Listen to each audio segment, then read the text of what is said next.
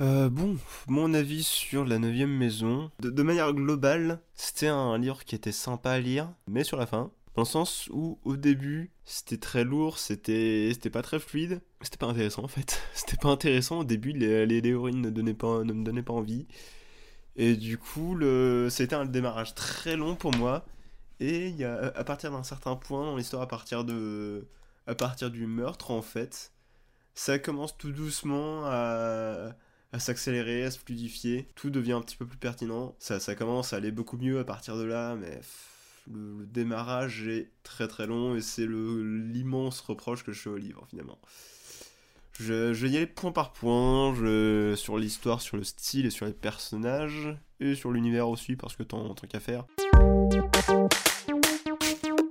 Globalement, sur l'histoire, je la trouve correcte, mais sans plus, euh, parce qu'il y avait notamment certains euh, retournements de situation que moi je trouvais trop prévisibles, surtout pour un truc d'enquête. Par exemple, euh, Sando et le gosse de riche sociopathe aussi, les deux, je les ai cramés dès le départ. De deux bases, il n'y a rien, pour, à mes yeux, qui les présentait comme innocents. Sans Sando, son job est de faire la police et ne fait pas la police. Et le gosse de riche sociopathe, genre, bon, ok, c'est pas lui qui a tué la fille de base, mais euh, il, était, coupable de pas mal d'autres choses aussi. Genre, il y a, aussi le, le coupable que la, que la police a chopé qui n'est pas le vrai coupable.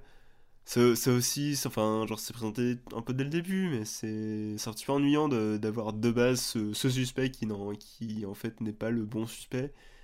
Et c'est le cas dès le début. Et moi, j'aurais trouvé ça vraiment, j'ai trouvé ça vraiment chiant. Et par contre, c'est le méchant final qui m'a, qui m'a surpris. Euh, car, du coup, elle avait réussi à me mettre en confiance. Et concernant la backstory d'Alex, euh, mon ton, mon ton semble indiquer que c'est chiant, mais en fait, c'est intéressant, mais c'est sans plus. Genre, c'est pareil, c'est pareil. En fait, c'est cramé dès le début. Je veux dire le, le, job de Darlington est d'enquêter et d'enquêter sur les fantômes, etc. Et il avait fait à cramer dès le début que c'est un fantôme qui a tué les dealers. Enfin, s'il te plaît. Enfin voilà, c'est l'histoire est, correcte, mais c'est trop prévisible, beaucoup trop prévisible. Concernant le style style, par contre, euh, il est lourd, il est long, et les descriptions sont affreuses. Enfin, alors ça, ça surtout sur le début, mais les descriptions, elles sont trop présentes, elles sont à rallonge, et il y en a beaucoup qui ne sont même pas pertinentes. L'auteur va s'attarder sur des choses qui n'ont aucun intérêt, mis à part dire c'est présent. Et, tout ça, ça, ça ça te, fait dormir le lecteur. Euh, dans le texte, il y a aussi des coquilles qui sont rares. Enfin, je sais pas, je sais pas à partir de combien de coquilles euh, elles sont supposées être euh, considérées comme rares. Mais par contre, il y en a certaines qui sont inacceptables. À un moment, le, le narrateur dit, je cite, comme s'il est mortifiait l'idée d'être aperçu en train de contempler quelque chose de si horrible par cette froide lumière grisâtre.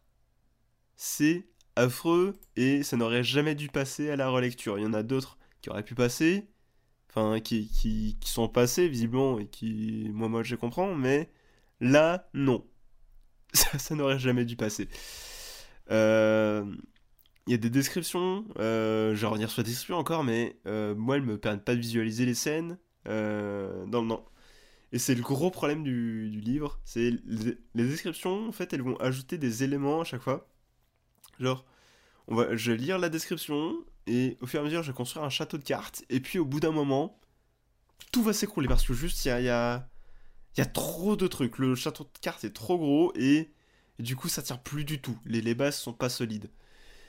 Et de fait, ça me fait sortir de l'immersion qui a beaucoup de peine à exister déjà euh, pour moi. J'ai du mal à m'immerger dans le livre. Les scènes d'action, j'ai moins de trucs à dire parce que du coup, elles sont, il y a moins de descriptions et ça gagne beaucoup à la fluidité. Par contre, elles sont un petit peu cafouilleuses encore. Je sais que, je sais que le terme n'existe pas, mais je m'en fiche totalement. C'est un petit peu confus les scènes d'action, mais euh, mis à part ça, je n'ai pas grand chose à leur reprocher. Elles sont fluides, elles sont sympas à lire, et il y a certains, certains éléments importants qui sont bien mis en valeur, donc moi, moi j'ai pas de problème avec les scènes d'action. Et par contre, il y a beaucoup trop de noms dans le, dans le livre, il y a beaucoup trop de noms.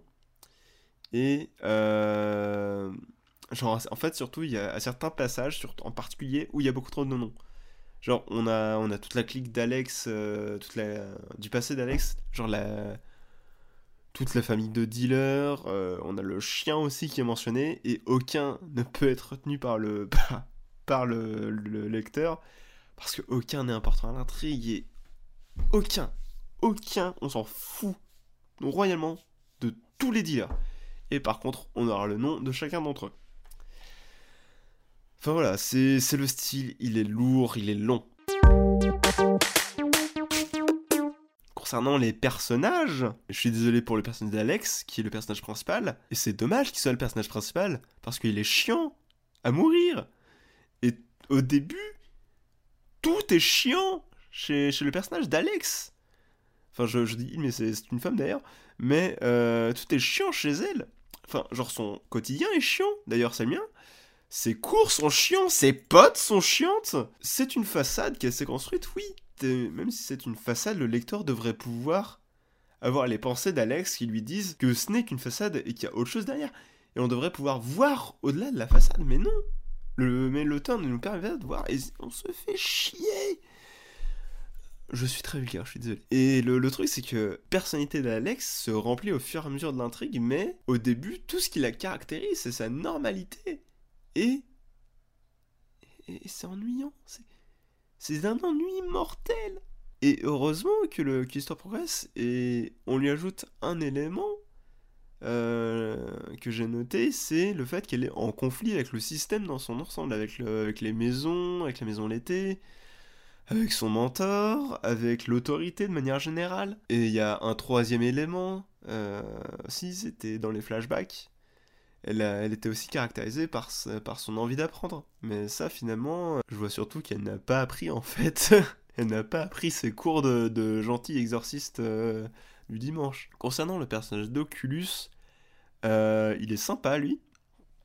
D'ailleurs, je tiens à préciser qu'à chaque fois que je pense euh, à Oculus, je l'appelle Oculus parce que sinon, je l'appelle Pamela, parce que je crois bien que son prénom est Pamela, et à chaque fois que je dis Pamela, je pense à Poison Ivy dans Batman. Et du coup, voilà.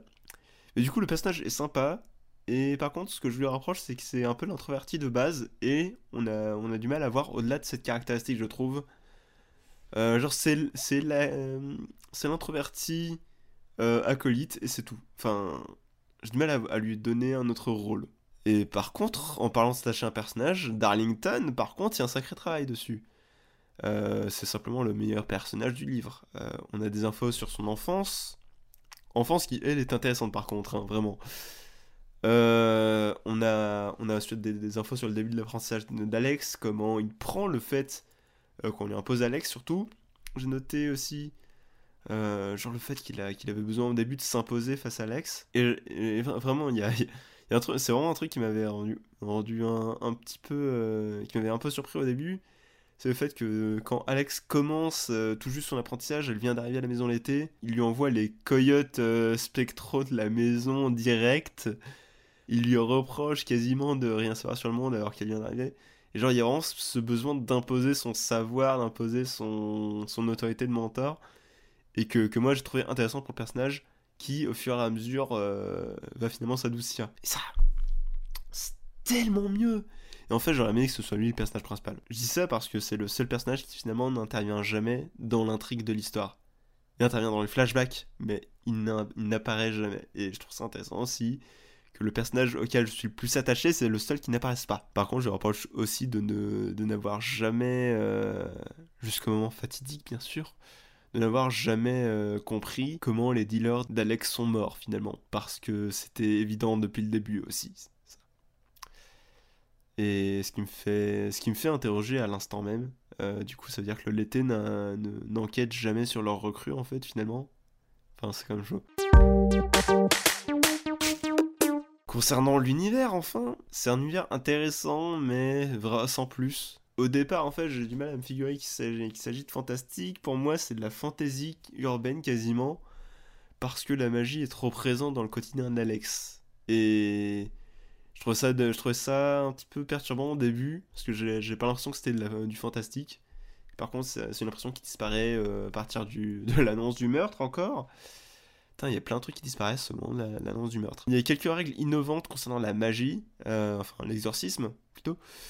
parce que la magie c'est principalement de l'exorcisme, non, je suis désolé. Par contre, il y, y a plusieurs règles qui nous donnent l'impression d'être là parce qu'il fallait être innovant, pas parce que ça a du sens. Par exemple, le fait que les, le fait que les fantômes soient attirés par tout ce qui leur rappelle la vie, la bonne bouffe, euh, les odeurs, la, salive, le, quoi donc, le sang aussi, tout ce qui leur rappelle le fait d'être vivant, les attire, et par contre tout ce qui leur rappelle euh, le fait d'être mort les repousse parce que la mort c'est pas ouf.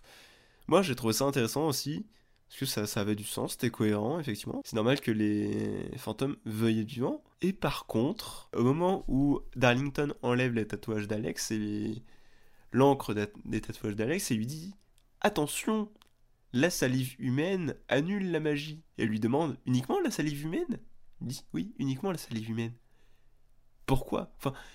Et le problème, c'est que ça n'a aucun, aucun, aucun sens en soi, genre ce n'est pas sacré, ça n'a pas de rapport particulier avec la magie. Et euh, du coup, pour moi, c'est, je trouve que y a un problème dans le scénario parce que si la, si la salive annule la magie. Est-ce que du coup tu craches sur une personne envoûtée ça le désenvoûte. Et c'est ça le problème, c'est qu'en fait, ce n'est pas précisé de, mémoire, j'ai pas, pas relu le passage en question, mais de, de mémoire, ce n'est pas précisé si, le, si ce n'était valable que pour cet enchantement en particulier ou bien c'était de manière générale. Et moi, je trouve ça problématique en fait que ce soit jamais expliqué. Euh, quoi d'autre? Le, rapport des Nexus et des âmes, par exemple, il n'est pas ou mal expliqué. On, sait que c'est lié, mais c'est peu clair. Et l'auteur se refuse à dire que ça reste une grosse zone d'ombre qui, euh, que du coup les personnages dans l'œuvre cherchent à éclaircir.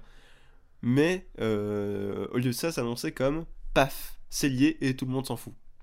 Ou plutôt, c'est comme ça. Il y a plein de trucs qui sont passés sous silence aussi. La création d'objets magiques qui est passée sous silence. Euh, les remèdes magiques euh, fonctionnent parce que c'est comme ça qu'ils fonctionnent. Mais, pas mais on ne nous explique pas pourquoi ils fonctionnent comme ça. Et pourquoi ça fonctionne.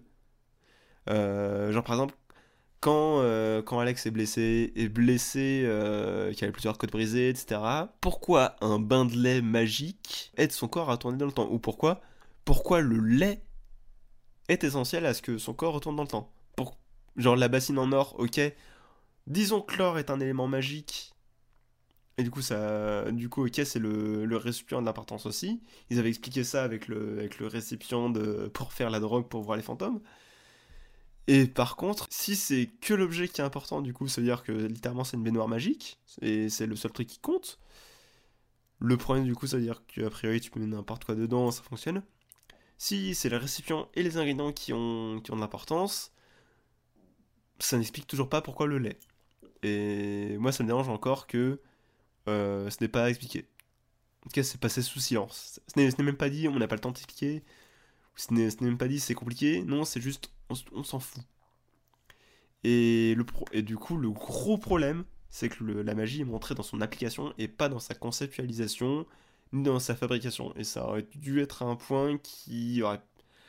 Ça aurait pu être très développé, ça, aurait pu être juste développé, même. Pas juste. Pas, pas très développé, mais juste développé. Ça aurait apporté énormément à l'œuvre. Concernant le système politique, ce qui me fait grincer des dents, euh, dès le départ, j'ai eu beaucoup de mal à appréhender les différentes maisons au début. Et euh, quand j'ai réussi à l'appréhender, j'ai personnellement été déçu de la politique qui mise en place parce que en fait euh, la maison l'été se retrouve pieds-poings liés beaucoup trop facilement. Et genre c'est nous sommes la maison qui sommes censés faire la police. Oh non, nous n'avons plus de financement. Eh ben c'est dommage, on fait plus la police. Enfin, d'un coup le ça se retrouve en échec de manière beaucoup trop simple alors que c'est supposé avoir été créé par les maisons. Je sais pas, j'avais vraiment l'impression en fait d'avoir le schéma de la police corrompue sous les yeux en fait. Je suis désolé. Quelques points que j'ai pas réussi à placer dans le reste. Euh, j'ai trouvé le résumé décalé par rapport à l'histoire, en sens où il y a un paragraphe qui est consacré à l'enfance d'Alex. D'ailleurs, son prénom réel est mentionné à ce moment-là et personne n'a rien à foutre euh, dans l'histoire. Si, il y a sa mère qui en a quelque chose à foutre et c'est tout. Il y a un paragraphe qui est consacré à cette tragique backstory et, et à son introduction à la maison l'été, et un paragraphe qui est consacré à la seule et réelle intrigue du, film, du livre. Il y a un paragraphe sur trois. Et quatre lignes. Quatre lignes de résumé. Et il y en a quasiment le triple pour le reste. C'est. Enfin. Le résumé est mal fait. Genre, le, résumé parle d'un truc dont finalement on n'en a pas grand chose à foutre dans l'histoire. C'est très dommage. Et juste un dernier truc aussi, c'est la. C'est le, premier chapitre et qui est en fait le prologue en fait, je me suis demandé, c'était quoi la pertinence de l'appeler prologue, vu que du coup il se déroule à la fin de l'histoire chronologiquement. Et du coup, je, je, me suis fait la remarque tout au long de la lecture de, ce prologue, qu'en fait, j'aurais trouvé ça extrêmement drôle que le prologue s'appelle épilogue, tout en étant effectivement placé au début du livre. J'aurais trouvé ça euh, très drôle, d'une certaine manière plus pertinent. Le, le décalage aurait été plus intéressant, je trouve. Enfin voilà. C'était le petit mot de la fin. Je, je fais que, que du négatif, parce que je n'ai pas grand chose à dire en positif finalement. Je qualifierais par ok, mais y a, finalement il n'y a pas grand chose qui ressort, mis à part Darlington. Je suis désolé. Mais Alex, je la trouve chiante à mourir. L'intrigue, je la trouve prévisible alors que c'est censé être une intrigue Euh, enfin, c'est censé être une enquête, donc des énigmes, des indices et c'est trop prévisible. Son univers, je le trouve mal expliqué, je le trouve juste peu intéressant en fait. C'est ça, il y a, pas grand chose qui m'a marqué dans. qui m'a marqué et qui, qui m'a fait dire Ah Ça, ça c'est réellement innovant. Et non, je, je lui mets la note de quoi.